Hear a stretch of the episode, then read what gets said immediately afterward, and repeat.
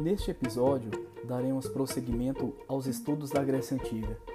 Vamos destacar alguns aspectos políticos gerais, como, por exemplo, a organização das polis, as formas de governo existentes nesse período e também as manifestações culturais gregas. Vamos destacar também aspectos religiosos através dos deuses e também dos Jogos Olímpicos. Destacaremos também aspectos culturais, científicos, com a apresentação de nomes importantes de algumas áreas, como por exemplo a literatura, a matemática e também a filosofia.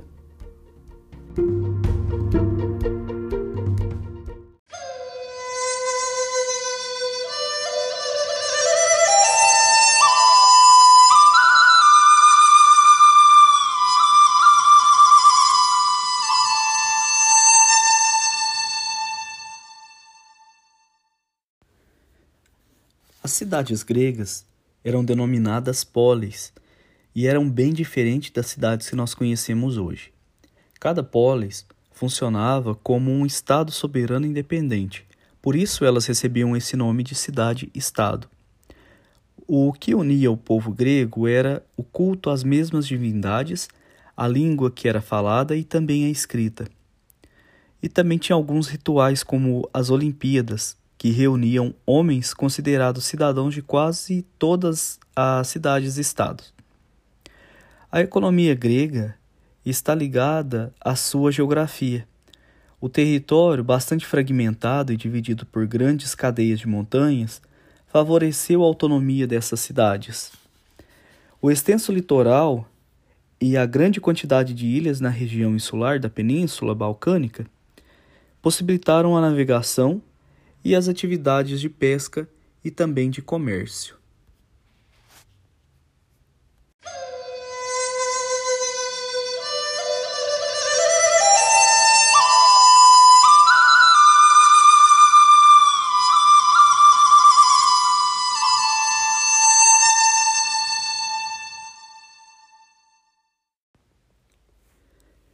De maneira geral, as cidades-estado tinham uma estrutura semelhante. Eram divididas em área urbana e área rural. Na área urbana havia uma parte alta, provavelmente era uma colina, onde se encontrava o templo que era dedicado à divindade protetora da cidade, o que mostrava a importância da religiosidade no dia a dia das populações. Uma vez que, tão importante quanto fundar a própria cidade, era determinar o local da morada dos deuses dentro dela. Essa região mais alta era chamada de Acrópole e também tinha a função de proteger a cidade. Caso ocorresse alguma invasão ou ameaça estrangeira, era o local onde a população buscava abrigo para se protegerem. E também era provavelmente o local onde o conselho se reunia. Na parte baixa da cidade ficavam muitas casas e a ágora, centro comum do cotidiano dos habitantes. Essa região da praça pública era onde as ideias surgiam e eram debatidas. Havia também o um mercado, onde eram encontrados peixeiros, os barbeiros, artesãos, mercadores com artigos importados e pequenos comerciantes que vendiam galinha e ovos. Ainda havia o ginásio e também as casas de banho. A área rural situava-se ao redor e apresentava campos de cultivo de oliveira, videira, trigo e cevada, e também se criavam as cabras, ovelhas, porcos e cavalos. De modo geral, a polis era pequena se fosse comparada a algumas cidades da atualidade. As maiores cidades chegaram a ter até 250 mil habitantes, enquanto muitas tinham em torno de 30 mil. Esse fato pode ser explicado pela geografia, porque os terrenos da Grécia eram muito acidentados e com poucas áreas planas.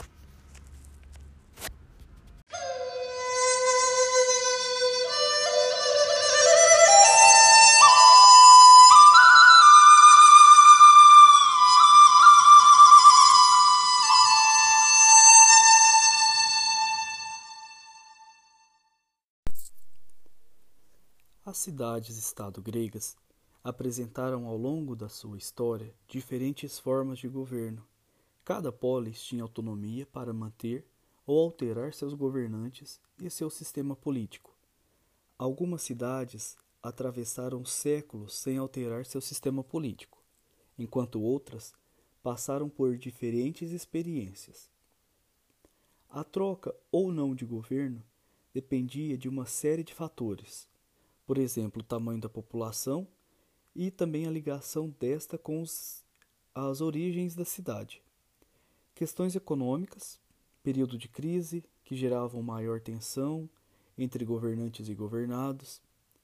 Outro também poderia ser a guerra, nas quais as polis se envolviam.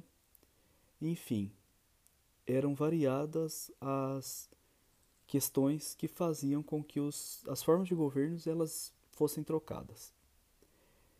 Entre as formas mais comuns de governo na Grécia Antiga, nós podemos destacar as seguintes: a monarquia, que era um governo exercido por um rei que era auxiliado por um conselho.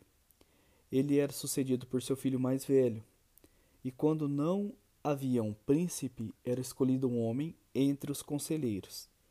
Em alguns casos, o rei poderia exercer também a função religiosa, comandando cerimônias no principal templo da cidade.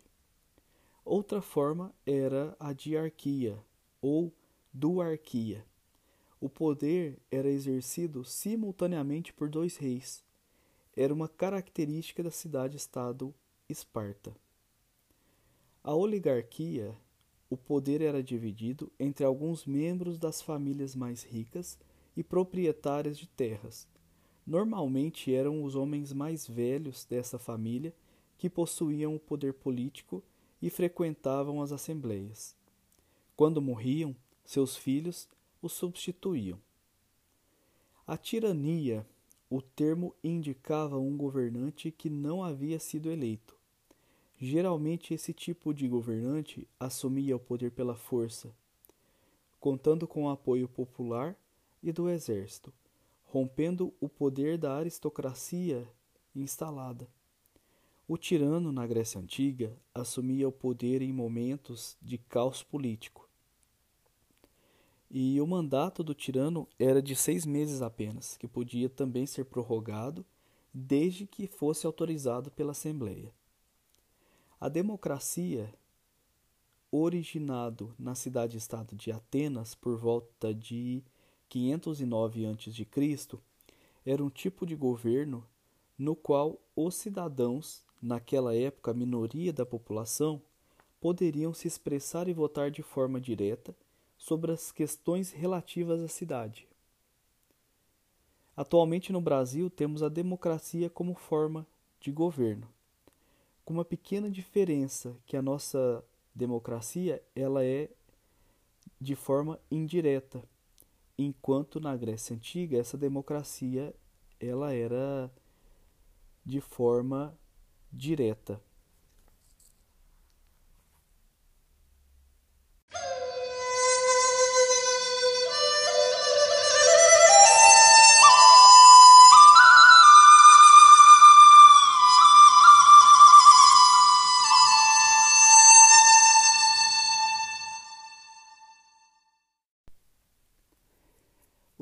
gregos eram politeístas, assim como muitos outros povos da antiguidade. Só que seus deuses apresentavam uma característica singular. Eram antropomórficos, ou seja, eles possuíam aparência física semelhante à dos humanos. Além disso, possuíam os mesmos sentimentos que os humanos, como raiva, inveja, medo, orgulho, vaidade para os gregos, existiam basicamente três diferenças entre eles e seus deuses. Os humanos eram mortais, enquanto os deuses eram imortais. Os deuses tinham poderes sobrenaturais, coisa que os humanos não podiam. Originalmente, os seus deuses eram gigantes, muito maiores que os humanos. Só que eles diminuíam o seu tamanho para circular entre os mortais e também podiam alterar a sua forma física. Por exemplo, Zeus, ele podia passear pelo mundo sob a forma de uma águia, se assim fosse sua vontade. Na verdade, como inúmeros povos da antiguidade, os gregos pensavam seus deuses como um reflexo do seu próprio comportamento. Por isso, eles eram vaidosos, ciumentos. Cada deus ou deusa acabava por se relacionar com algum grupo específico. Os deuses mais importantes viviam no alto do Monte Olimpo, em torno do qual existia a cidade de Olímpia. E além deles existiam ninfas, semideuses ou heróis, que eram filhos de deuses com mortais, e outros seres mitológicos também, como a Medusa e o Ciclope.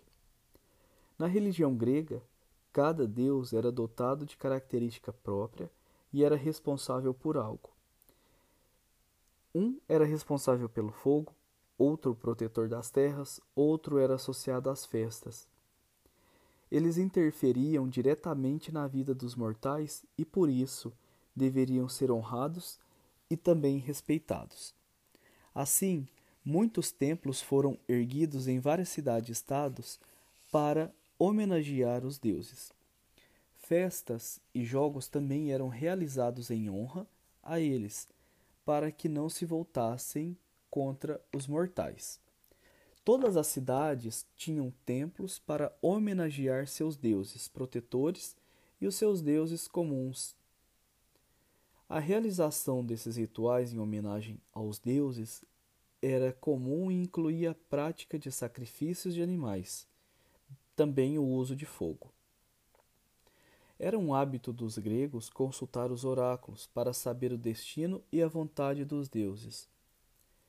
O mais conhecido era o Oráculo de Delfos, que ficava dentro do templo de Apolo, localizado na cidade de Delfos, local sagrado que chegou a ser o principal centro religioso ao longo do século V a.C.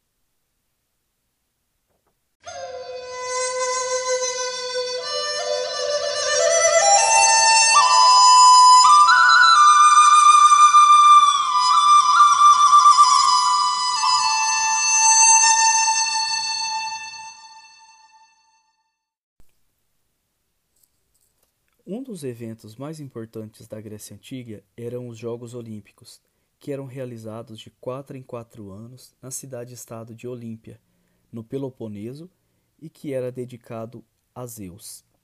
A primeira Olimpíada do mundo antigo ocorreu em 776 a.C.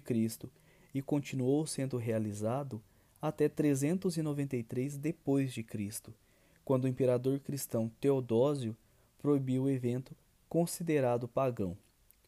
Quando os jogos eram realizados, as cidades-estados precisavam cessar suas guerras. Para garantir essas tréguas nos conflitos, o conselho da cidade de Olímpia enviava a outras polis um comunicado, alguns meses antes do início desses jogos. Desta maneira, dias antes das Olimpíadas, Dependendo da distância que deveria ser percorrida até a cidade sede, os soldados baixavam suas armas e se organizavam para a viagem. Todos os que se dirigissem a Olímpia para participar ou assistir aos jogos possuíam salvo-conduto, significando que eles não poderiam ser perturbados durante a realização desses jogos. Nesse período ficava decretada a paz entre as cidades-estado. Em Olímpia, inclusive, era proibido entrar portando armas. Todas deveriam ser deixadas na entrada da cidade, que era uma forma para garantir a paz durante os jogos. Muitas provas eram realizadas nos jogos, por exemplo, combates, arremesso de dardo, saltos em altura, lançamento de disco e corridas e lutas. O vencedor ganhava uma guirlanda de folhas de oliveira silvestre e era recebido na polis como um herói.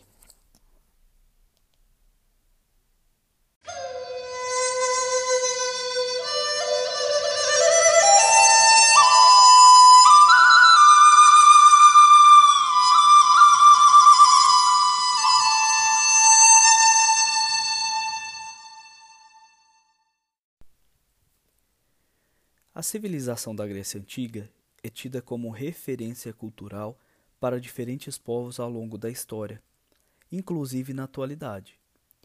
Esse fator ele pode ser explicado pelo legado cultural, artístico e científico deixado pelos gregos.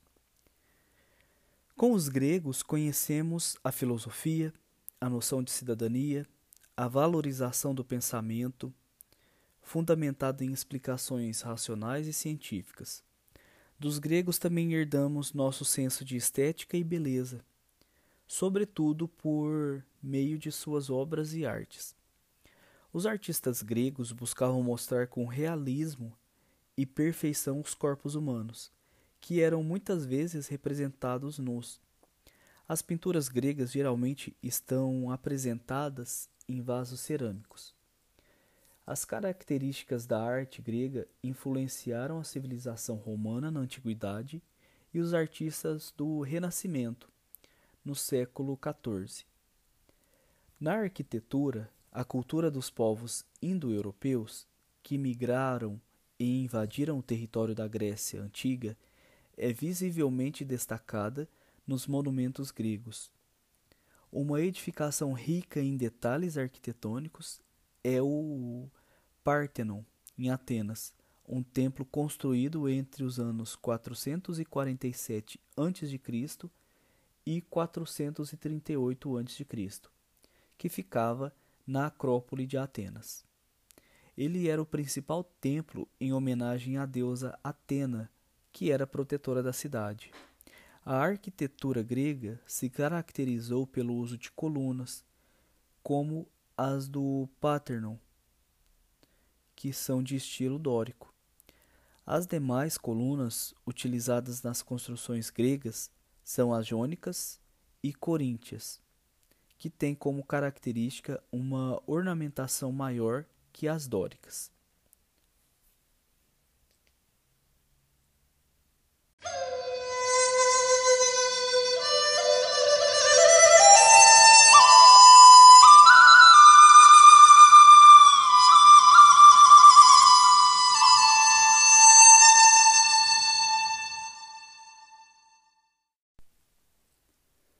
Os gregos foram os criadores da poesia épica, cujos exemplos mais conhecidos são atribuídos a Homero, na Ilíada e Odisseia. Exildo, na sua obra Os Trabalhos e os Dias, descreveu a situação social dos pequenos proprietários rurais da Ática. Em Teogonia, também de sua autoria, refletiu sobre a origem do mundo e a história dos deuses. Anacreonte, Pintaro e Safo são representantes da poesia lírica e cantaram o amor e os prazeres humanos. No teatro, os gregos consolidaram dois gêneros, a tragédia e a comédia.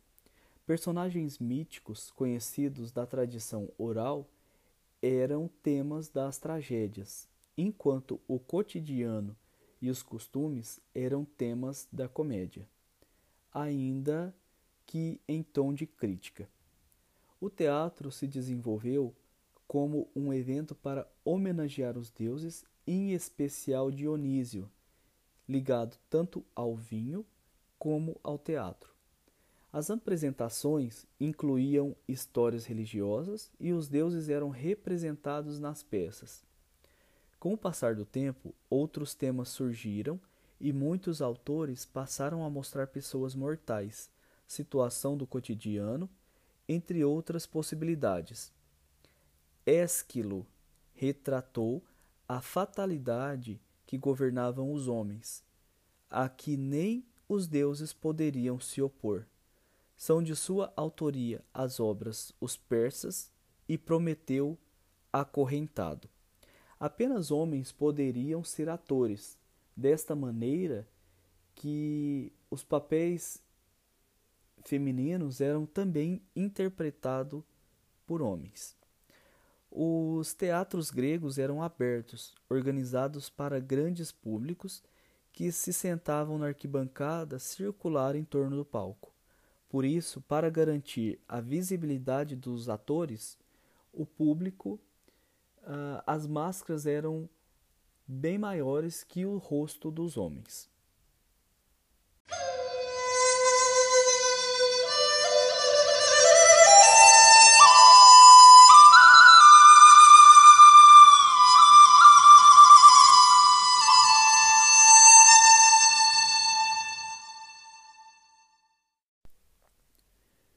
Gregos foram os primeiros a procurar respostas ligadas à razão e ao pensar para explicar o mundo que habitavam.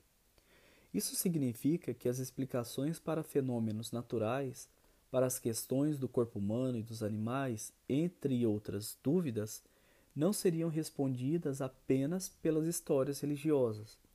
Era necessário observar, analisar e estudar para ter certeza ou para se pensar sobre algum assunto. Foi desta maneira, então, criada a filosofia, que em grego significa amizade ao conhecimento. A cidade de Mileto, que na atualidade faz parte da Turquia, foi residência de vários filósofos. Contudo, a cidade de Atenas merece destaque, pois no século V a.C. foi cenário para o desenvolvimento de um pensamento filosófico que tentava explicar a existência, o comportamento humano e os sentimentos. A filosofia grega debateu também questões relacionadas à ética, à moral e, como dito, à razão. Nomes como Sócrates, Platão e Aristóteles discutiram questões e promoveram ideias que são debatidas até a atualidade sobre esses e outros temas. Os gregos desenvolveram diversas áreas do conhecimento, matemáticos como Tales de Miletos, Pitágoras e Samos, e Arquimedes de Saracura. Contribuíram para o desenvolvimento das regras básicas de geometria e para a teoria dos números. Além da matemática, os gregos estudaram a astronomia. Aristarcos de Samos foi o primeiro estudioso a sugerir que nós habitávamos um sistema heliocêntrico, ou seja, que o Sol está no centro do universo e a Terra gira ao redor dele. No campo das ciências biológicas, destaca-se Hipócrates, considerado pai da medicina no Ocidente.